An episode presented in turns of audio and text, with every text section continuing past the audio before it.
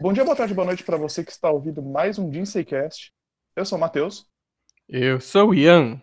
Aqui é a Lobo. Aqui é o Kevin e. Meu Deus do céu, velho. Não sei o que eu tô fazendo aqui. Vamos lá, vai. Beleza, e esse, sejam todos bem-vindos ao último Jinseicast da temporada. Testou! É isso.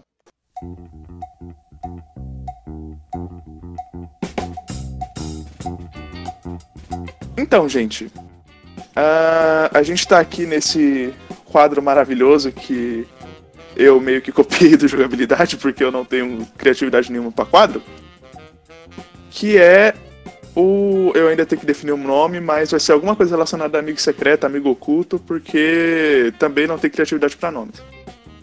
Nesse quadro, a gente basicamente vai a gente sorteou e cada pessoa do cast pegou pegou outro integrante e vai essa pessoa vai ser obrigada a ler um mangá que ela não leu ainda em duas semanas e dizer as, as primeiras impressões deles. Antes da gente fazer essas recomendações, a gente estabelece algumas regras. Não vai ser um mangá com mais de cinco volumes, já que uh, a, gente, a, gente, tem tempo, né? A gente faz outras coisas além do podcast e a gente precisa, precisa. A gente não tem muito tempo pra ficar lendo. Bom, a gente vai funcionar basicamente como um amigo secreto. E eu vou começar porque eu, vou começar a falar e vai na ordem. Eu é a pessoa que eu peguei, a pessoa que essa pessoa pegou e por aí vai até chegar no último. E a minha recomendação é um mangá que eu tenho certeza eu tenho certeza que essa pessoa não vai gostar mas que eu quero que essa pessoa leia porque eu quero ver a reação dela. Eu só quero. Eu quero, eu quero ver o caos. E também porque, como essa pessoa leu muito mais mangá que eu, era o único mangá que eu vi no Anilist que essa pessoa não tinha lido e que eu tinha lido e que eu gostava. Então. Que é o Onani Master Kurosawa. Eu vou fazer alguém ler o Onani Master Kurosawa. Então, o Onani Master Kurosawa, ele é um doujin, acho que ele é, ele é um doujin e ele saiu em 2007 até 2008, ele tem quatro volumes, 31 capítulos, e ele conta a história de um garoto, meio um céuzinho escroto, que ele vai no banheiro, ele vai no banheiro da escola e se masturba para as meninas que estudam com ele, basicamente. Ou seja, você já viu o nível da história escrota que a gente está lidando aqui. E basicamente a história desse mangá é que uma menina, uma parceira de turma dele, descobre e descobre que isso estava acontecendo. E ela resolve meio que fazer um jogo com ele de que ele puna outras meninas que ela que ela considera que fazem bullying com ela e tudo mais. E isso vai gerando uma situação totalmente perturbadora e bizarra. O mangá ele é escrito pelo Katsura Ise, que foi fazer um mangá na Jump depois, o mangá acho que foi cancelado até. Mas essa foi a primeira e acho que a mais marcante obra dele. E. Bom, a pessoa que vai ter que ler esse mangá, como já dei muito, já dei muitos indícios pelo fato de eu falar que essa pessoa com certeza vai odiar, é a Lobo. A Lobo vai ter que ler o Animação Kurosawa. Não. Ah, eu conheço esse mangá, mas eu não li ele ainda não, tá na minha lista de quero ler. Não, é se você bom. odeia o Oshimi, eu tenho certeza que você vai odiar o Animação Eu odeio o Oshimi, de onde você tirou isso? Lobo, você tem que entender que a gente tá num contexto que, ah, pra mim, você odeia o Oshimi, você odeia o maluco do Pum Pum lá, fazer o quê? Esse é o contexto que eu tenho. Lobo, Lobo é odiadora. Eu odeio as pessoas que leem. É diferente. Tá, eu vou eu vou tirar esse débito aqui que tá na minha lista de leitura já faz mais de 10 anos. Finalmente eu vou ter uma motivação para ler esse mangá. Motivação, tô sendo obrigada. É, então, eu vou recomendar aqui um mangá aqui pra pessoa. Eu pensei num mangá que tem publicação aqui no Brasil, mas também é muito fácil de encontrar em caminhão, que é o Children of the Sea, do Daisuke Garashi. A arte desse mangá é fabulosa. E vai falar sobre criança lá. E uh, criança no mar, com o nome disso. E aí vai ter um filme. Vai sair um filme aí desse, desse mangá aí. É bem legal. Se a- essa pessoa que eu peguei gosta muito de arte, essa arte desse mangá é muito linda. Então espero que, se pelo menos não gostar da história, vai achar arte bonita. A pessoa que eu peguei foi o Kevis. Boa leitura, sim. Legal que ele tava na minha lista faz muitos anos já, então agora eu vou, eu já vou comprar aqui e já vou ler. Boa sorte, eu Cara- não sei se a Panini ainda tem. Sabe uma coisa que é meio triste? Pelo fato da gente estar em quatro, o fato de, tipo, meio que já dá pra saber quem vai ser a pessoa que vai me recomendar e a pessoa que o Kevin vai recomendar, porque, né, a gente tá num ciclo. É triste. Então, a gente tem que fingir que tá emocionado. Tinha que ter uma Ah, família é. aqui. A gente tinha que chamar a família pra poder fazer. Beleza, então. É, a minha indicação é um mangá que saiu no Brasil, acho que ano passado, ou no final. Não, é, acho que foi ano passado. Que ele é o Chono Michuki, o último voo das borboletas da Kantakahama. Eu, inclusive, eu já cheguei a citar ele nesse cast uma vez, então acho que eu não preciso passar uma sinopse dele, né? É, vamos ouvir o Jinsei de indicações. Um, um Jinsei de indicações, ou seja, qualquer Jinsei ever pode ser. Mas. Então, e a pessoa que eu tirei, que vai ser muita surpresa pra todo mundo, né? Foi o Ian. Meu Deus, eu nunca imaginava que poderia ser eu. Uau. pelo processo de eliminação que a gente teve ao longo deste, de- dessas indicações de quatro pessoas. Espera aí, espera que quando, quando a gente conseguir convencer a Laura a entrar no podcast de vez, que é o nosso projeto para 2021, a gente, a gente faz uns programas mais um decentes. desse pouquinho menos previsível, né? Ah, ok. tipo. Um pouquinho menos. Mas eu, eu, eu Então- sei qual, qual mangá é esse. Eu lembro que eu queria muito ler na época, só que eu acabei não comprando. Mas agora, graças ao Kevin, eu finalmente vou tomar vergonha na cara e vou ler. Então, Bora lá. tô bora muito lá, é ansioso muito pra eu poder ler ele. É lindo, O meu amigo adorar. secreto. Que ninguém sabe quem é, a única pessoa que Ninguém fala. sabe quem é o meu amigo secreto. Eu vou recomendar pra ele um mangá não tão conhecido. Na verdade é conhecido sim, não é tão, o povo não fala tanto dele aqui no ocidente, não vejo as pessoas falando tanto dele no ocidente. Mas é um mangá de uma das autoras que eu mais gosto, que é a Rumiko Takahashi, autora de Inuyasha, autora de Ramameio, que são autora de muitas obras muito boas. É, esse mangá, ele, ele ganhou um prêmio de, de, melhor, é, de melhor mangá em 1989. O nome desse mangá é Ningyo no Mori, ou a, a, a Sereia da Floresta. Mas aí, na verdade, ele tá dentro de uma grande saga, Ningyo no Series, que é a, a série da sereia. E essa história vai contar. Existe uma lenda no Japão que diz que se você comer a carne de uma sereia, você vai se tornar imortal. E essa lenda é contada durante, é, ao longo de gerações e gerações e gerações. Existem duas pessoas, o Yuta e a Mana. Os dois foram abençoados, ou talvez amaldiçoados, com a imortalidade após comer a, a carne da sereia. E a história desse mangá é a jornada dos dois através dos séculos, procurando uma vida tranquila para eles, e ao longo dessa, do- dessa vida imortal deles, eles vão encontrando outras pessoas que almejam a imortalidade a partir da carne de uma sereia. E, bom, a história é sobre como eles vão lidar com essas pessoas, porque a parcela da população que consegue sobreviver ao o efe- os efeitos que a carne da sereia tem no corpo dela é muito pouca. Então, eles são as duas pessoas mais sortudas, digamos assim. Então, é isso, a minha indicação para o meu amigo secreto, que é o Matous! É Quem diria? Quem diria? Meu Deus! Não sabia que era eu. Uau! então é Bom, isso. Então é isso, pessoal. A Lobo vai ter que ler Onanimacia Kurosawa em duas semanas. O Kevin vai ter que ler Children of the Sea em duas semanas. O Ian vai ter que ler Grama em duas semanas. E eu vou ter que ler Ningyo no Mori em duas semanas.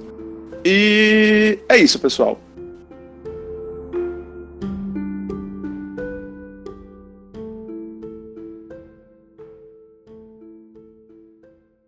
Então, então, pessoal, vocês estão ouvindo meio que um programa um pouco mais lúdico. A gente já fez a introdução, então eu não sei porque eu tô fazendo isso, falando isso. Mas há duas semanas atrás a gente recomendou mangás o... um para o outro, basicamente. E a gente tinha a missão de ler esses mangás até o dia de hoje da gravação, na verdade até a semana passada, só que a gente não gravou na semana passada porque eu odiei. E a gente basicamente vai falar o que a gente achou de cada um dos mangás e pela ordem que nos foi, nos foi recomendado. Ou seja, a primeira pessoa vai ser a Lobo, depois o Kebs, depois o Ian e por último sou eu. Então, Lobo, quer dar a sua. Quer falar um pouquinho sobre o Nani Master Kurosawa? O que é que eu te fiz,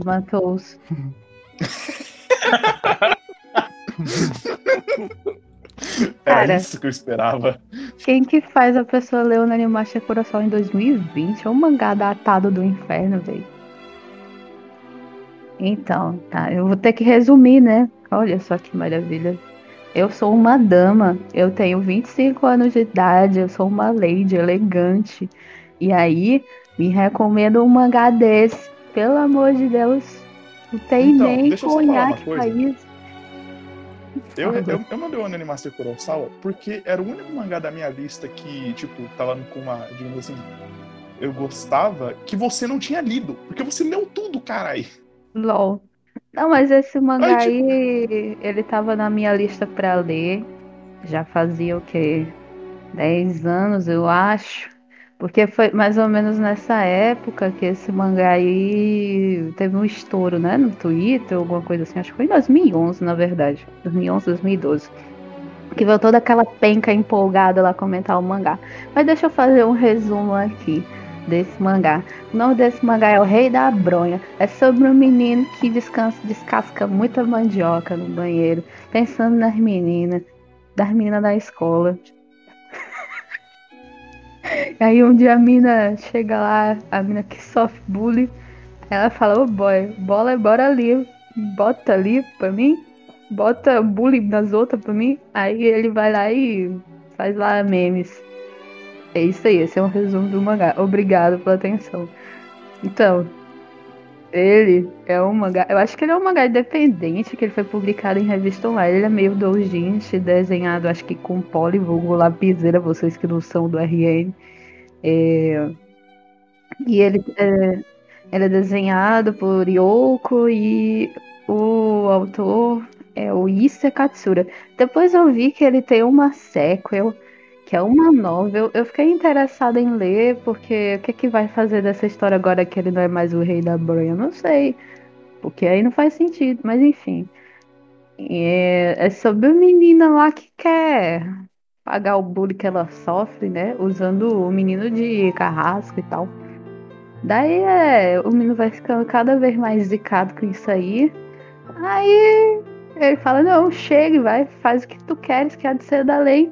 E pronto. Aí ele para e ele confessa lá pra escola, eu que fiz isso aí tudo, enchi tudo de. Aí, beleza, né? Daí todo mundo fica, meu Deus, o maluco é um pervertido. Então fica aquele negócio assim, a galera sentindo o preconceito dele, claro, né? Que eu me fez uma galada ali na escola. Daí depois de um tempo, não tem mais não. Que não tem nada a ver. Não tem nada a ver. Se fosse a vida real, esse menino ia estar sofrendo até hoje. Mas se bem que faz um pouco sentido, porque se fosse uma menina fazendo isso, ela ia ser cancelada no Twitter, provavelmente, mas ele não. Aí no final ela arranjou até uma namoradinha. Então, eu vou falar o que, que eu achei desse troço. Eu achei que datou muito porque na época que ele ficou muito conhecido na internet, é, não tinha tanto mangá assim que falasse tanto de bronho, né? Mas aí ele entrou numa época que eu acho que estava muito em alta aquele negócio do NoFap, que a galera ficou empolgadíssima com isso aí. Aí, sei lá, o que, é que o pessoal achou, não sei, eu não entendo. Não compreendo as outras pessoas, mas tudo bem. É um mangá ok, só que datado, né? Eu não tenho o que achar porque eu já passei da cidade aí. Eu o Matheus me pegou numa fase que eu tô sem a menor paciência de ler coisa de adolescente. Então tá de socar na cara. Mentira, não soco adolescente na cara. Mas figurativamente sim. E esse moleque aí me encheu o saco. Só que aí tem uns memes aí de Code Geass e Death Note que foi engraçadinho. É. É isso aí. Achei a solução dos conflitos muito broxante, assim, usando o linguajar do mangá, né? Amigo, o que foi broxante pra você, aparentemente não foi pra ele. Pro boneco? Pro boneco. Foi, foi meio, né? Porque não se deu tão bem assim, não. Mas ele Cara. se deu depois. Então talvez tenha se dado bem. Eu tava esperando que a Lobo ficasse 30 minutos falando sobre esse mangá. tipo, full pistola, tá ligado? 30 minutos de Burn, eu vou falar 30 minutos de Burn. Não, tipo assim, não tem nada demais nesse mangá, né? Só, só que hoje em dia tem muito mangá que fala mais ou menos desse tema aí, né? Pro molecada aí que gosta de ler essas coisas. Então tá ok, é só datado mesmo.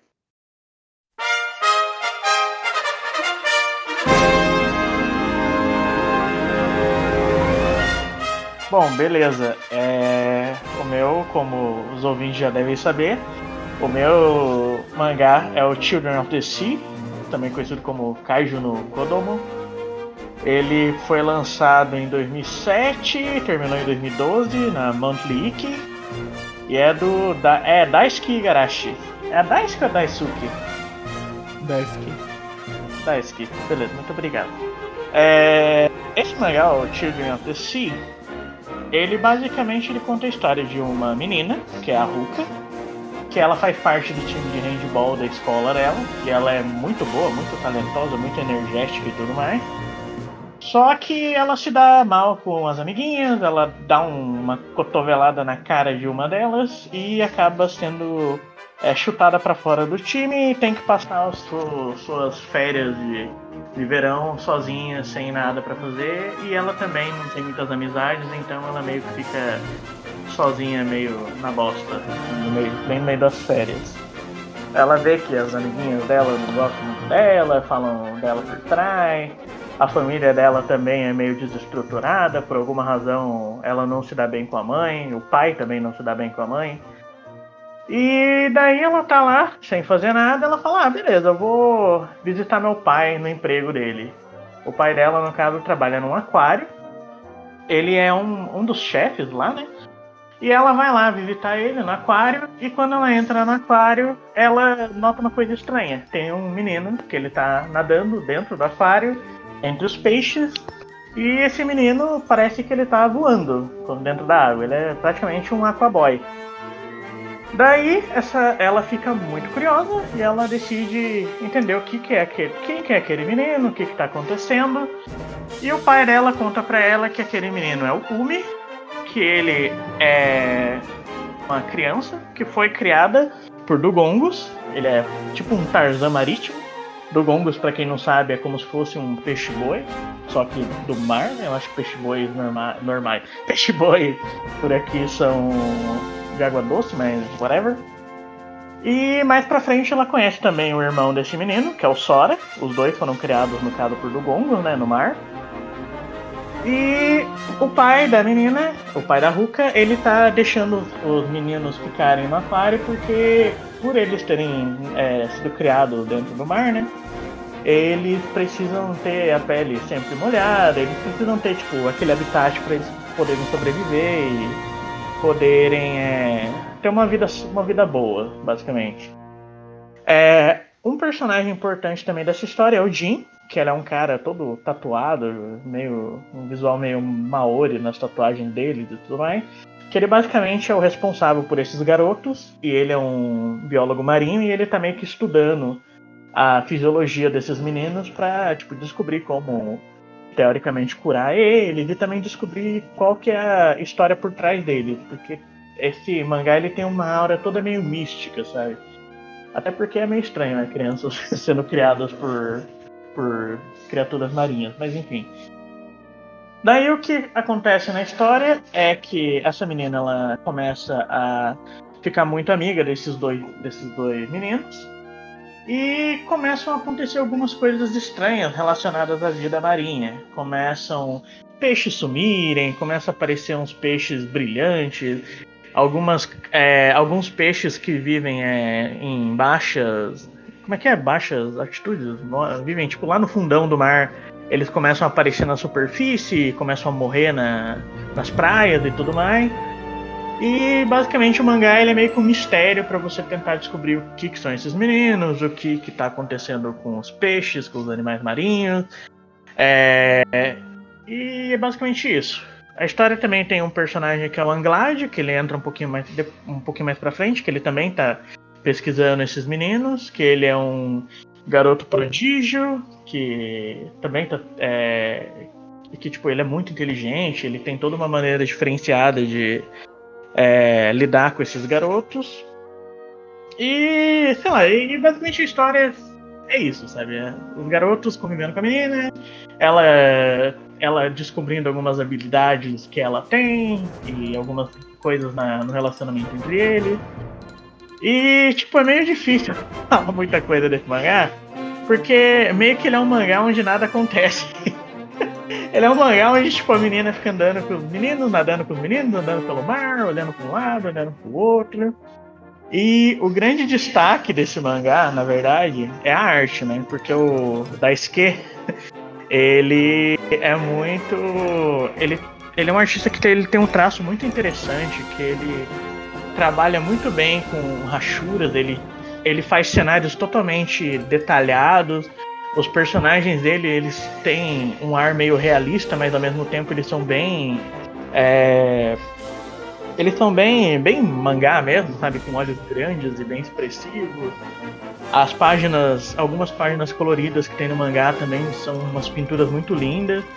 E você consegue ver que o Daisuke ele gosta muito de, desse assunto marítimo. É, no mangá, por exemplo, todos os animais que vão aparecendo, as criaturas marítimas e tudo mais, elas são identificadas pelo nome científico. O mangá ele joga muitas curiosidades sobre tal peixe, sobre tal mamífero marinho. É, e tipo, é, é, bem interessante nesse quesito e ele tem muitas cenas no fundo do mar, em tudo quanto é ângulo, tudo quanto é situação alto mar, na praia. É realmente muito bonito nessa, nesse sentido.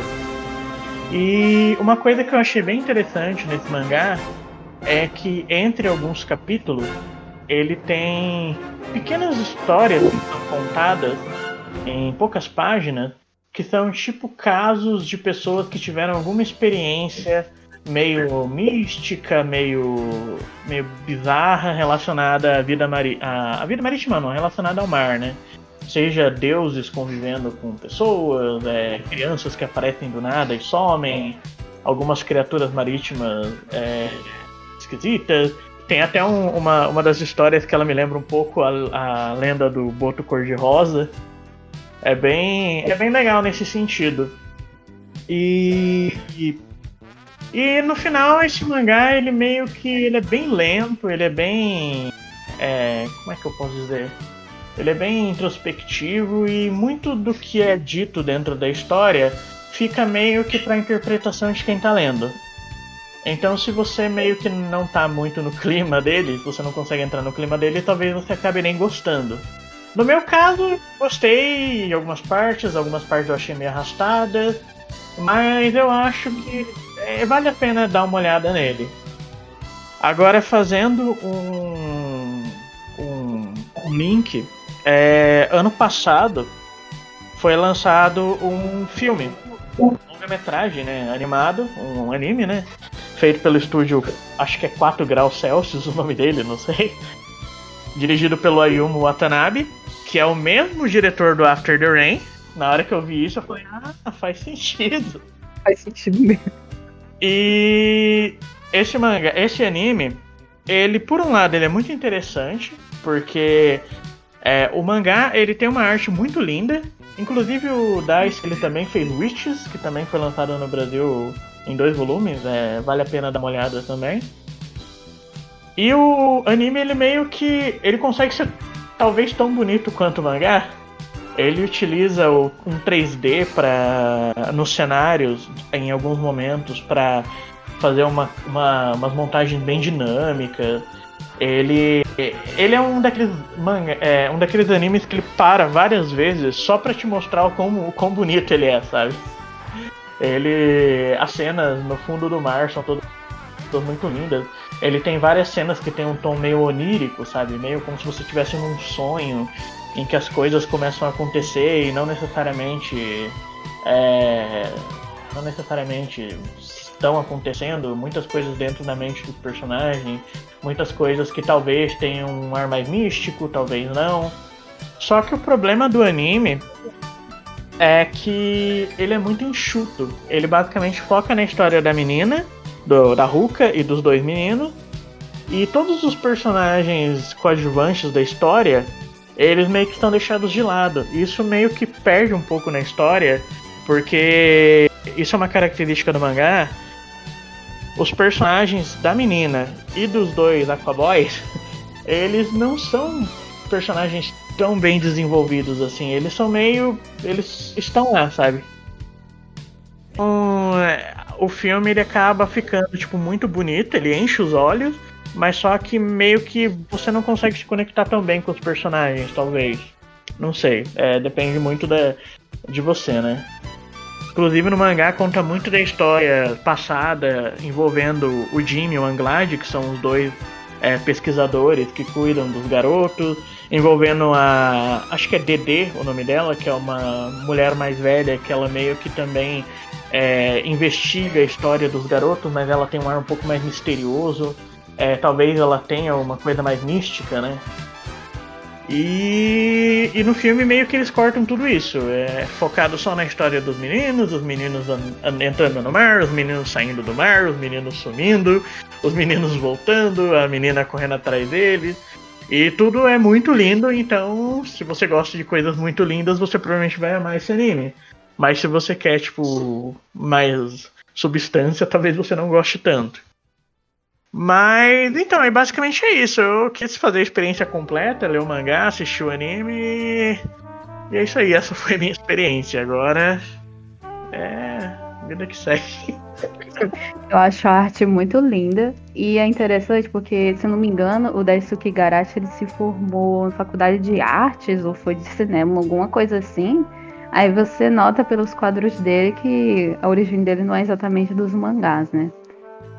E tem o Manben, que é um programa do Naoki Urasawa, autor de Monster, Puto, que ele faz diversas entrevistas gravando um dia no trabalho dos mangakas, né? Aí ele tem um episódio que ele grava no estúdio do Daisuke Garashi, e é bem legal porque mostra tipo ele desenhando e uma coisa que eu achei divertida é que ele usa caneta esferográfica para fazer aquelas retículazinhas, aquelas achuras no mangá. É muito. É legal, é, ele usa bastante em algumas situações que eu nunca pensaria em usar, sabe? Tipo, usar para fazer detalhes no céu, detalhes. Ah, o jeito que ele desenha a água é bem diferente do que eu, que eu tô acostumado. É muito interessante a arte dele. Eu recomendei ele mais por causa da arte mesmo do que pela história. É, então, eu basicamente, fosse resumir em uma palavra, eu achei o mangá chato, sabe? Também. Ele é. Eu, dei umas pescadas, sei, perdão do trocadilho. Mas se você perguntar pra eu resumir alguma coisa do mangá, eu não vou lembrar de nada, só lembro que a arte é bonita. Mas é isso aí, obrigado pela indicação e é, é, é nóis. Show. Show. É incrível. Agora é o Ian? Isso, sou eu. Bom, Vai, hoje eu vou contar para vocês de um mangá chamado Chou no Michiyuki, ou, como foi traduzido para o português, O Último Voo das Borboletas. Esse é um mangá de Kan Takahama e ele vai contar a história de uma certa cortesã, que é tida como a cortesã mais linda e mais desejada de Maruyama, um, um local em Nagasaki que é conhecido por ser um distrito de bordéis. A história é, é sobre essa linda cortesã a mais desejada de todas, e como ela usa dos artifícios de sua beleza, de seu intelecto, para poder, uh, de certa forma, ter ali o seu ganha-pão no final do mês. Mas mal sabendo eles que por trás de tudo existe um motivo maior, um segredo que ela guarda as sete chaves e que a faz estar naquele distrito mais uma vez. Essa é uma história que eu quando eu já queria ler, ele veio pro Brasil pelo Pipoca Nankin como o último voo das borboletas e eu tava muito interessado em comprar o, o mangá, só que é, eu acabei não comprando, tava caro, não sei o que, e eu fui, eu fui postergando, postergando, postergando, até que o, o Kevis, como uma luz divina, veio e falou: Lê isso aqui podcast. Eu falei: Pois agora é a hora. Era a desculpa que eu estava precisando. E olha, não me arrependo, muito obrigado pela indicação, Kevs. Eu gostei muito, muito desse mangá. Ele é bem curtinho, eles são. É um volume, oito capítulos. É, então, claramente, você já não pode esperar um, um, super desenvolvimento de personagem, um super desenvolvimento de história. Mas a narrativa da autora, do, do autor, eu não lembro se é homem ou mulher. Na verdade, eu não pesquisei se é, é. É, autora, é autora. A autora. É, era sensível demais para ter sido feito por homem mesmo. é, enfim, a, a, a, a narração da autora, né? Eu gostei muito como ela. A, a, história, obviamente, se passa no passado. Eu não tenho. Eu, eu, não lembro se. Eu acho que no mangá eles não mencionam em quando foi, mas era na época de guerra, então creio eu que deva ser ali na Segunda Guerra Mundial. É... Eu sei que ela acontece numa época de transição entre dois períodos. Eu acho que é no finalzinho do século XIX. Pode ser. Eu, eu sei que tá no meio de uma guerra. E, e, eu gosto como a autora ela coloca pequenos fragmentos do, da época em que a história é ambientada dentro da narrativa em que ela vai construindo.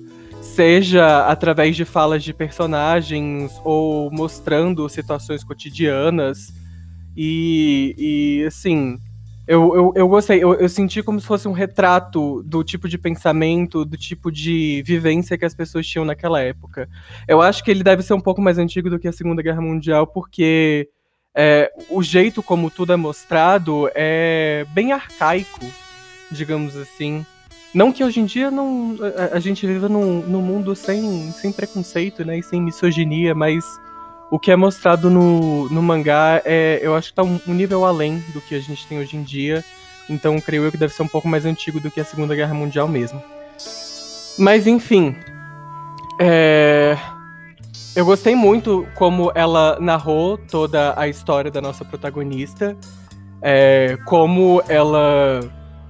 Ela se mostra, como ela se porta, como ela se colocou ali na posição de é, maior destaque entre todas as cortesãs do distrito, como a visão que todo mundo tem dela, desde homens até as mulheres, até as mulheres que trabalham com ela, é, o que motivou ela a fazer tudo o que ela faz e aquela pitadinha de melancolia que ela colocou na história que eu acho que de certa forma deixa tudo um pouco mais real, talvez. Eu acho que se ela tivesse feito um, feito um final diferente pro mangá, eu teria ficado muito decepcionado, porque ela construiu, ela construiu o mangá com uma narrativa que tem um pouco de, de a gente tem aquele senso de realidade. Então, tudo foi caminhando para culminar no final do jeito que, que terminou. Eu acho que se ela tivesse feito um pouco diferente, é, teria estragado a obra toda para mim. Mas felizmente ela não fez diferente, ela fez do jeito que ela fez e eu achei que foi o jeito mais real que se podia fazer. E eu não sei se estou fazendo mais sentido, porque não tem. O que se eu falar muito, eu conto muito da história. Eu não quero contar muito da história porque eu quero que as pessoas leiam e tenham aquela experiência. Eu sei que quando eu acabei o mangá, eu estava me debulhando em lágrimas, eu estava aos prantos. Não que isso seja difícil, Porque eu sou um bebê chorão. Eu choro muito, muito facilmente. Lobo paranoico sabe. Mas enfim, é, foi, foi muito, muito, muito bom. Eu dei nota 8 no Anilist pra ele, porque assim, olha. Olha! Muito bom, muito bom. Eu vou, eu vou até encomendar na Amazon agora, preciso ter ele na minha estante. Maravilhoso, recomendo pra todos. Chonomichiki, o último voo das, borbole das borboletas, de Takahama-kan, lançado pela Pipoque Nankin aqui no Brasil. Ah, uma coisa, Ian. Ah, ela parece que ela chegou a lançar também depois uns spin-offs contando a história daquela menininha, sabe? Que aparece na história. Sei, sei, sei. E parece que o Pipoque Nankin meio que tá querendo trazer também esse, essas edições pro Brasil. Mas eles ainda não confirmaram. Mas eles falaram que vão trazer mais coisa dela. Nossa, eu gostei muito, eu gostei muito. A arte é muito bonitinha, né? No, ah, no, eu achei a arte a coisa mais. Nossa senhora! Eu achei linda. Lindo o jeito que ela desenhava a protagonista. O, o, o jeito que ela sempre colocava ela toda linda. Ela fazia um, um, umas páginas que, com a protagonista que ficava de queijo caído com tão bonito que ficava. E ao mesmo tempo era tão triste. E aí ela botava outro. Aí todo mundo, a primeira impressão que tinha da, da personagem, né? Todas as pessoas que passavam e falavam o quanto ela parecia como uma boneca. Linda e sem emoção. Nossa senhora! Assim, eu achei, achei, achei poético, uma coisa que todo mundo fala, é uma coisa que todo mundo fala. Todo mundo fala isso, eu acho super poético sempre. Todo mundo fala isso, eu acho super poético sempre. Eu gosto, nossa, achei muito bonito, muito, muito, muito bonito. Então, a última, o último mangá que a gente vai falar aqui hoje é o Mermaid Saga, ou Ning Yonomori, da mangá da Rumiko Takahashi, que foi publicado na Shonen Sunday da Shogakukan de, em 1984 até 1994. Tem três volumes e. E.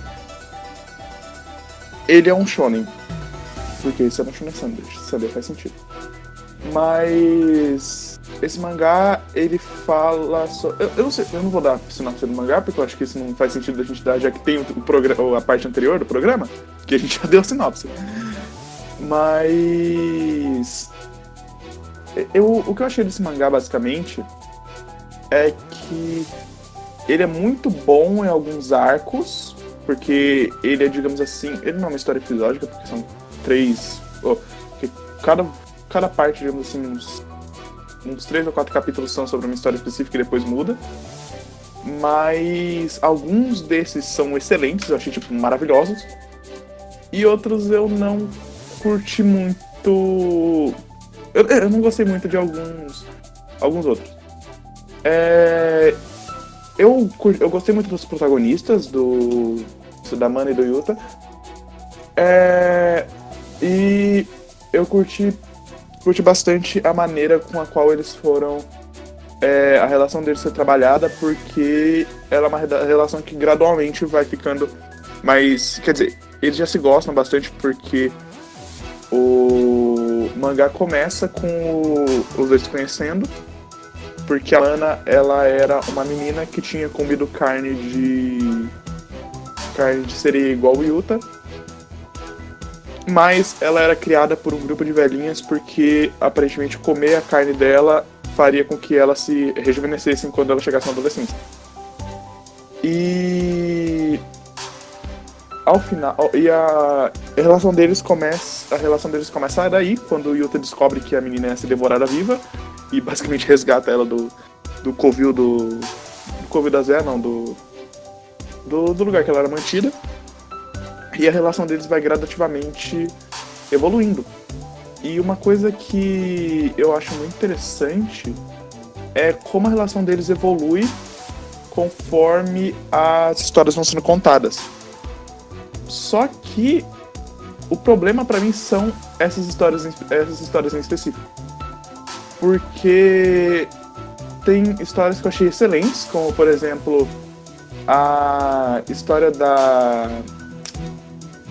quando eles voltam para uma vila que ele já tinha passado e tem a menina que ressuscitou, que o ela tinha morrido porque o, o o noivo dela tinha prometido que ela ia encontrar com o Yuta, porque os dois eram apaixonados, só que o Yuta. Só que ela era prometida por outro cara. E aí o noivo dela meio que enganou ela e acabou. As coisas não saíram como ele planejou ele acabou matando ela. E ele usou é, cinzas de sereia para ressuscitar, só que ela não. Ela não voltou com alma porque quando você utiliza cinzas de sereia, quando você utiliza material de sereia para ressuscitar uma pessoa, ela não vai voltar com a sua alma. Ela vai voltar basicamente uma casca vazia e tipo maluca. É, esse arco eu acho um arco genial, eu acho um arco maravilhoso.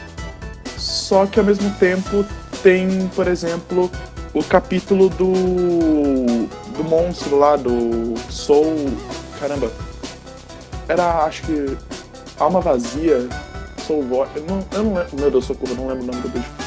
Mas era basicamente o tipo de monstro, o monstro que surge quando a pessoa come a carne da sereia e não dá certo, ela não fica imortal. Mas esse capítulo eu achei interessante porque ele tava dizendo, tava mostrando que ah, eles também têm, eles também têm sanidade, eles também conseguem pensar, mas ao mesmo tempo eu achei ele tão chato, tipo, ele é, ele é interessante como conceito, mas eu não achei interessante ele como história. É... Então, tipo, o mangá ele vai alternando, ele vai alternando entre um conto legal, um conto que eu achei super interessante com o Yute Amana, e um conto que eu não gosto. E tipo assim, meio que no final o saldo é positivo, gostei muito do Mermaid For do Mermaid. Meu Deus, socorro, não consigo falar. Ninguém Mori. Eu gostei muito do Ninguém Mori mas eu tive esse pequeno probleminha de tipo, algumas histórias eu consegui conectar, outras não. Por exemplo, a, o conto da mãe, do, da mãe do menino lá naquela cidade que a mãe ela sobreviveu ao incêndio e tudo, e o menino era super assustado que ficava com medo da mãe, e, tinha, e tem aquele plot twist no final que eu achei interessante, até porque eu não vi ele chegando. Mas eu não gostei, tipo, da história. Então, pra mim, também talvez seja porque eu sou o total oposto do Rio e da Lobo, porque os dois eles curtem muito os eles curtem muito coisas antigas, eles curtem muito mangás shonen shoujo, tipo dos anos 80, dos anos 90, dos anos 70. Já eu sou um pouco de narrativas mais modernas. Inclusive, esse do menininho da mãe, eu achei muito inter... eu achei, eu achei muito engraçado porque na hora que eu vi o plot twist, eu lembrei do. Da, o, vocês, vocês provavelmente vão lembrar daquele episódio de Cowboy Bebop, que tem um menino que anda com o velho da, cadeira, da cadeira de rodas, e aí a gente descobre no final o, que o menino era tipo era um imortal e tudo, não sei o que. Eu, na, hora, na hora que eu vi isso, eu falei, caralho, é, eu tenho certeza que o Watanabe deve ter pego isso do, do mangá, porque é muito igual, é tipo muito parecido. Mas é isso, basicamente essa foi. É, é, isso foi isso foi o que eu tenho para falar sobre o Ninja no Mori. Eu, eu, gostei muito, eu gostei do mangá, só que eu tive esses probleminhas de tipo não curtir muito algumas das histórias dele. Mas é, eu concordo com você. É, tem umas histórias que eu também achei meio maçantes enquanto eu lia. Mas eu gostei muito, eu gostei muito do, do jeito que a. Do jeito que ela fazia tudo evoluir, do jeito que ela mostrava os, os séculos se passando é, conforme a gente ia acompanhando a jornada do, dos dois, como que ia evoluindo a relação deles é, entre os dois, como saiu meio que de uma relação de, de briga para uma relação de amor e eles se tornaram amantes seculares aí de séculos e séculos juntos, sempre sem saber o que vai acontecer, porque enfim, eles têm eternidade, né? Então. E, e como também cada geração, tipo, foi passando cada geração, só que as atitudes dos seres humanos, as, as atitudes das pessoas, em tudo que envolvia a carne da sereia, em tudo que envolvia a imortalidade, tudo que envolvia esse misticismo, não mudava. De certa forma, era tudo sempre a mesma coisa, era sempre o mesmo fim. Os meios diferentes, mas sempre para chegar na mesma finalidade. Eu achei, eu gostei muito de como ela retratou tudo isso e como ela fez tudo acontecer. é, mostrando a passagem, o mundo envelhecendo ao redor dos dois e eles permanecendo sempre esteticamente os mesmos. É, é uma coisa que eu curti muito, inclusive, é uma coisa que eu esqueci até de pontuar, e eu acabei lembrando com o que você falou, que as histórias elas sempre têm um fim trágico, e isso me meio que, meio que faz com que eu pense que o tema da pelo menos pela minha interpretação, o tema da história é sobre cobiça e necessariamente sobre morte também. E eu achei, eu, eu gostei muito, inclusive, do arco da menininha, do velho com a menininha, Uhum. que ele ressuscitou a filha e tudo.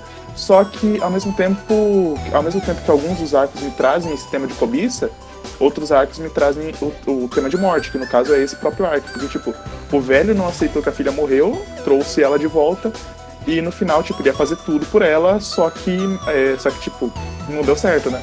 Inclusive, é uma coisa que eu achei muito legal, porque todos os, todos os arcos, ou melhor, a maioria deles, termina sempre com os personagens falecendo. Porque aquilo, aquilo não vai trazer. Aquilo não vai trazer nada bom pra ele. né? Sim, sim, sim. E eu acho que isso mostra muito também, eu acho que do sentimento ali que ela que, que a Rumiko quis passar entre a a diferença entre sempre a pessoa morrendo e a, a inevitabilidade da imortalidade tanto do Yuta quanto da Mana. Porque é, é sempre aquilo, porque eu acho que vai chegar num ponto em que o que eles a única coisa que eles querem é morrer, porque eles não conseguem, não aguentam mais continuar vivendo. E no final, sempre a mesma história, em tudo que envolve a, a, a carne da sereia, é sempre a mesma coisa. Todo mundo envolvido com a carne da sereia morre. Eles são as, eles são as exceções. Tanto que o mangá ele sempre traz. Isso é uma bem. É, é, as pessoas que querem a carne da sereia apontando a imortalidade como uma benção e eles que vivem a imortalidade de fato é, transformando ela numa maldição, porque pra eles é uma maldição. Então, eu acho que foi. Eu gostei muito do jeito que a Rumiko tratou, é, retratou isso na história. Essa coisa de mortalidade ser uma maldição já é um trope muito, muito usado hoje em dia, né? Tipo, na- eu não sei se era na época já, mas tipo, hoje em dia ele é um trope que. Ele é bem repetido, mas eu não tô. Isso não é um defeito. Eu gostei bastante disso, inclusive. Uma coisa que eu achei engraçada, isso aí já fechando, porque não tem nada a ver tipo, com temática, com as coisas que, que a gente discutiu aqui, mas que ele tem, é, o mangá ele tem um negócio meio Violet Evergarden, de que toda vez que eles encontram pessoas novas, o Yuta vai lá, arregaça a manga e se corta pra mostrar, ó, eu sou imortal, gente, olha aqui, eu sou imortal, tipo, do mesmo jeito que a Violet tira a luva toda hora e todo mundo fica, ó, eu tenho uma mão de aço. E eu achei muito bico quando vi isso.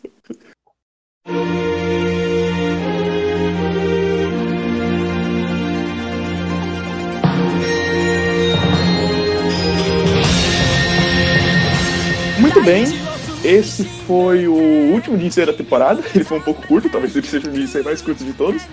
Mas eu espero que vocês tenham curtido. É...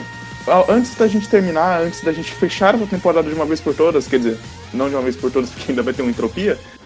é, Mas antes da gente fechar a temporada do Jinsei, vocês têm alguma coisa pra dizer? Valeu aí, quem acompanhou. É tudo bando de louco aqui falando. Mas a gente falou e vocês ouviram, então muito obrigado. Ah, Eu vou tentar voltar na próxima temporada tendo lido mais coisas. Não ficar muito perdido. E é isso aí. Adeus, ano velho. Feliz ano novo. Hoje é um novo dia. Eu vou tentar fazer uma campanha, fazer alguma coisinha assim, porque a gente tá quase chegando a 500, 500 reproduções no Anchor. Então, eu vou tentar fazer uma campanhazinha com alguém, é, ver se alguém ajuda a gente, pra tentar chegar a 500, 500 reproduções em tudo no Anchor, ou tentar emplacar uns, umas 100, 100 reproduções de algum episódio específico. Os que estão chegando mais perto é o de Star Wars, que tá com 76, e o de Beastars, que tá com 70.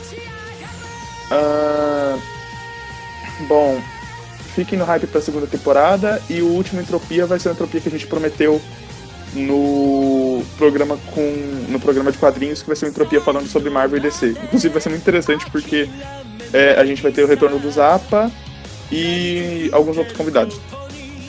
Ah, é isso. Se você quiser seguir a gente nas redes sociais, siga o Jinseicast no Twitter, que é arroba e no Instagram, que é arroba. E você pode me seguir na, no Instagram, eu não vou usar muito o Twitter, mas você pode me seguir no Instagram, que é arroba é, metals underline, M-A-T-T-O-W-Z underline. E é a mesma coisa no Twitter também, mesmo que eu não vá usar lá, se você quiser me seguir, tá tudo bem. Meu Twitter, arroba coragem, com K, com J e com N, quem sabe. E, e é isso. Rock and roll. Rock and roll. Lobo. Pega aí o meu YouTube aí, da Lua. Tem música aí brasileira com anime. Tudo, tudo. Tudo, tudo. Kebs. Ah, eu, Kevin. É. Isso aí. Adeus todo mundo. Adoro vocês. É, se vocês quiserem me seguir no Instagram, eu tô postando bastante arte ultimamente, tô mais feliz. É, meu Instagram é arroba gentlekev, G-N-T-L-E-K-E-V-S, não tem como errar.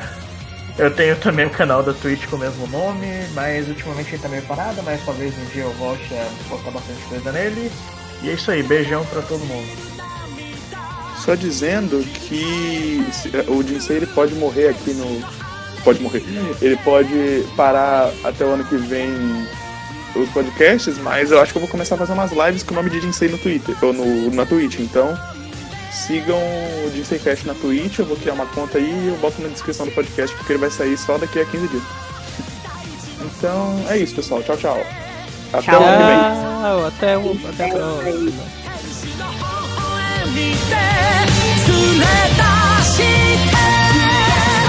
até.